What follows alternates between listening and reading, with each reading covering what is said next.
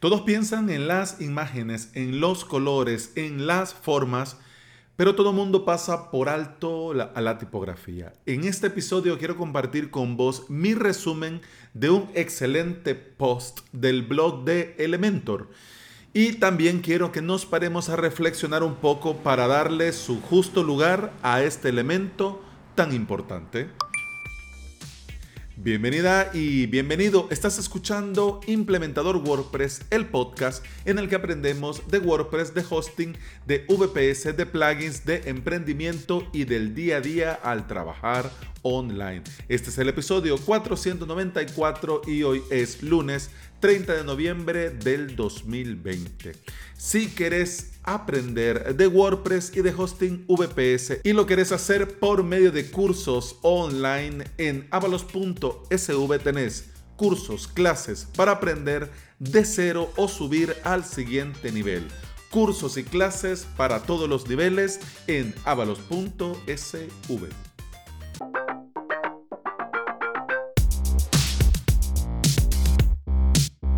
En las notas de este episodio te comparto el post del blog de Elementor que lleva por título The Web Typography, The Complete Guide for Designers. Es una lectura 100% obligada, aunque no seamos diseñadores, aunque no nos dediquemos profesionalmente a este tema del diseño gráfico, del diseño web, como implementadores siempre viene bien por lo menos tener nociones básicas. En este episodio quiero darte un breve resumen, pero como te digo, lo mejor es que vayas y le des una leída, porque el post es muy amplio y está muy bien. Pero como quiero darte mi opinión y un pequeño resumen, vamos manos a la obra. Ya sabemos que la tipografía transmite branding, diseño visual y experiencia del usuario. Todo en algo tan simple pero a la vez tan importante. Pero vamos a ver, comencemos desde el principio. ¿Qué es la tipografía? Técnicamente es el arte y la técnica de ordenar el tipo. Va más allá del diseño, de la composición o de la disposición, porque también la tipografía nos habla de comunicación, de identidad visual, de personalidad de marca y por supuesto de usabilidad. Al reconocer la importancia de la tipografía, también le damos su justo valor a las palabras, porque aún al día de hoy, nuestros usuarios, cuando necesitan saber de nosotros, van a nuestro sitio web a leerlo. Por eso tenemos que entender muchos factores como los siguientes. Comencemos la tipografía web. ¿No te ha pasado que por más que insistas, insistas e insistas, no te sentís cómodo, no te sentís bien cuando lees un libro digital? Así como cuando lo estás leyendo en papel, bueno, no sé si yo soy el único loco, pero eh, leer digital está muy bien, metes todo en una misma tablet, en un Kindle o en un dispositivo, tenés 100 libros, Hombre, pero yo no logro al día de hoy sentir lo mismo en un digital, lo que siento en un libro impreso. Y aunque pareciera que es exactamente lo mismo, porque estás leyendo letras que están sobre un fondo, ya sea impreso o digital, no es lo mismo. Así como no es lo mismo imprimir letras que van a quedar ahí fijas y em, estáticas para siempre en ese papel, no es lo mismo utilizar letras en una web que va a cambiar constantemente para adaptarse a diferentes tipos de dispositivos y además también adaptarse a diferentes pantallas. Porque hablamos de diferentes dispositivos, pero también tenemos que entender que también hay diferentes tamaños de pantallas. Y no solamente em, el objetivo es que se vea bien en una pantalla o la otra. El objetivo es que debe leerse y debe verse bien en dispositivos al día de hoy, dispositivos móviles.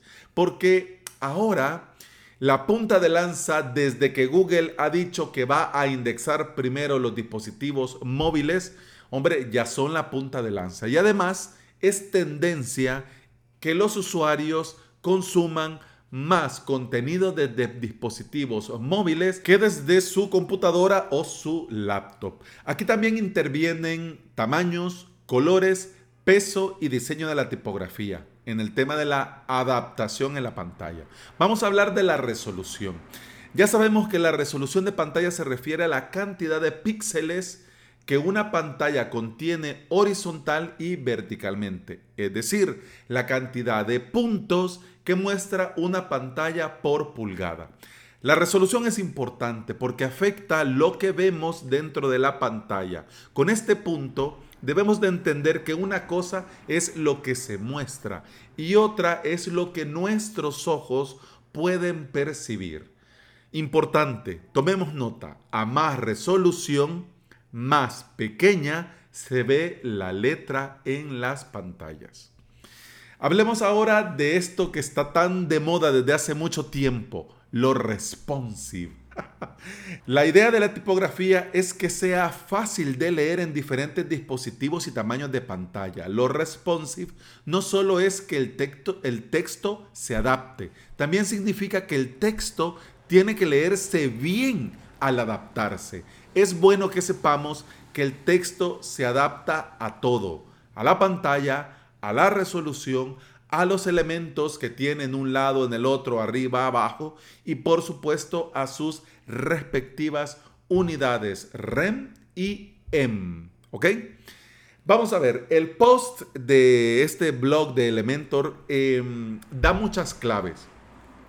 Muchas claves y muchos conceptos que ahora vamos a entrar en algo que pudiera parecer muy eh, conocido, pero no lo es tanto. Hablemos de estas claves de la tipografía. Primero, las familias, además de la motopedorra, Dios, que le vaya muy bien, las familias de fuentes genéricas. Serif. Este tipo de familia de fuentes genéricas son las que tienen detalles decorativos o colas o guioncitos o detallitos en las esquinas de manera decorativa. Son suaves, redondeadas y como te digo, decorativas. Se usan mucho para textos de libros, periódicos y revistas. Algunos ejemplos de estas eh, fuentes de familia genérica serif serían, por ejemplo, Times Roman, Times, New Roman, Georgia, Palatino, Garamond, Fair Display. Esta familia con serifa se usa mucho para marcas serias, formales, por ejemplo, para bufet de abogados, empresas de seguros, consultorios médicos, etcétera, etcétera. La otra familia de fuentes genéricas es la sans serif, es decir, sin serifa. Ahora que ya hablamos de la serif, es más fácil entender que las tipografías las fuentes que no tienen estos detalles decorativos o estas colas son las sans serif. Tienen un grosor más uniforme y se usan mucho en diseños minimalistas, modernos y simples. Su uso dentro del diseño web es muy frecuente en títulos, subtítulos y textos de botones. Por ejemplo, algunas tipografías sans serif son Avenir, Roboto, Open Sans, Source Sans Pro, Lato, Montserrat y Próxima Nova. Hablando de familia, de familia de fuentes y de fuente, es importante que nosotros nos detengamos un momento a pensar que la familia de fuente es un conjunto de letras del alfabeto con el mismo diseño de distintos tamaños y pesos. El tipo de letra es una familia de fuentes. La fuente se refiere a los pesos, anchos y estilos de cada variación de ese tipo de letra. Yo sé que esto es muy complejo y lo voy diciendo muy rápido, pero por eso te dejo las notas del episodio, el post en avalos.sv barra podcast. Tenés el episodio, tenés todo el texto y te he puesto emojis en cada uno de estos puntos para que puedas ir identificándolo, ¿ok? Así que no te preocupes si sentís que te estás enterando de la mitad, no te preocupes, nos pasa a todos. Pero bueno, Voy a ir y vamos a hacer el esfuerzo de terminar con esto que nos va a ayudar a entender mejor la importancia de la tipografía. Formato de texto. Todos sabemos lo útil que es resaltar un texto al ponerlo, por ejemplo, en negrito o en cursiva.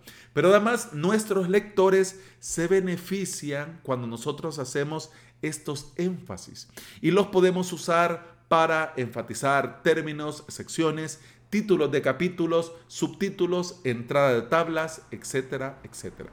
El post, que te digo, en el blog de Elementor, sigue reflexionando sobre conceptos que yo te recomiendo que vayas y lo leas con calma y nos da ocho consejos de cómo debemos elegir la fuente perfecta para tu sitio web. De estos ocho, yo solo te voy a mencionar siete porque uno de ellos es utilizar un maquetador visual estilo Elementor para crearte un sitio web muy hermoso y con diferentes tipografías.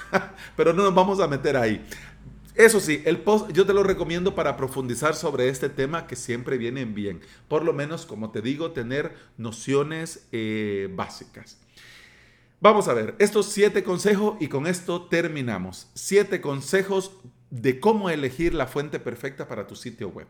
Primero, pensá en cómo querés retratar tu marca usando la tipografía correcta. Segundo, decidí si te viene bien, dependiendo de tu marca, eh, de tu proyecto, de mm, la personalidad propia del sitio web y de tu marca, si necesitas serif o sans serif. Podría sonar mm, confuso, pero serif es la que tiene serifa y sans serif es la que no tiene serifa. Y esto viene del francés sin. Pero bueno, ya no me meto en fregados.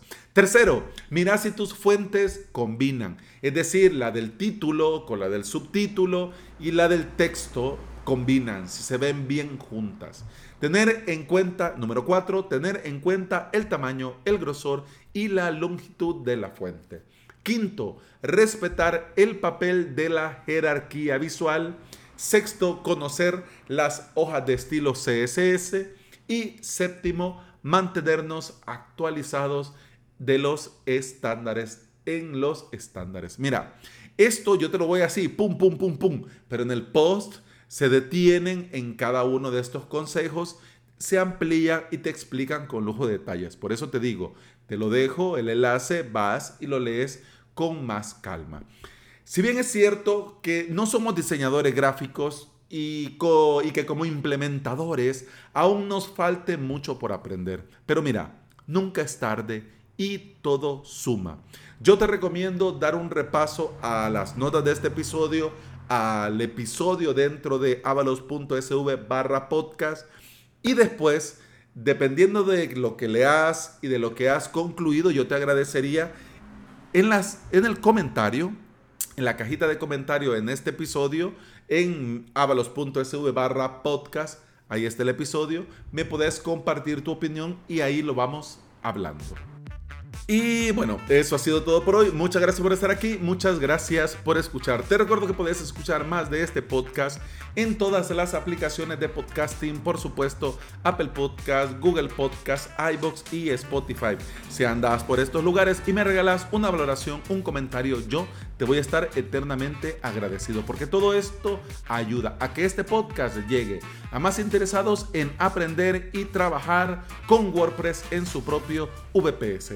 Antes de despedirme, te quiero hacer dos avisos. El primero, avalos.sv va a cambiar de precio en el 2021. Va a subir de precio. Así que si querés suscribirte y mantener el precio actual, que son 10 dólares, yo te invito a suscribirte antes de que llegue el 2021 para mantener el precio actual.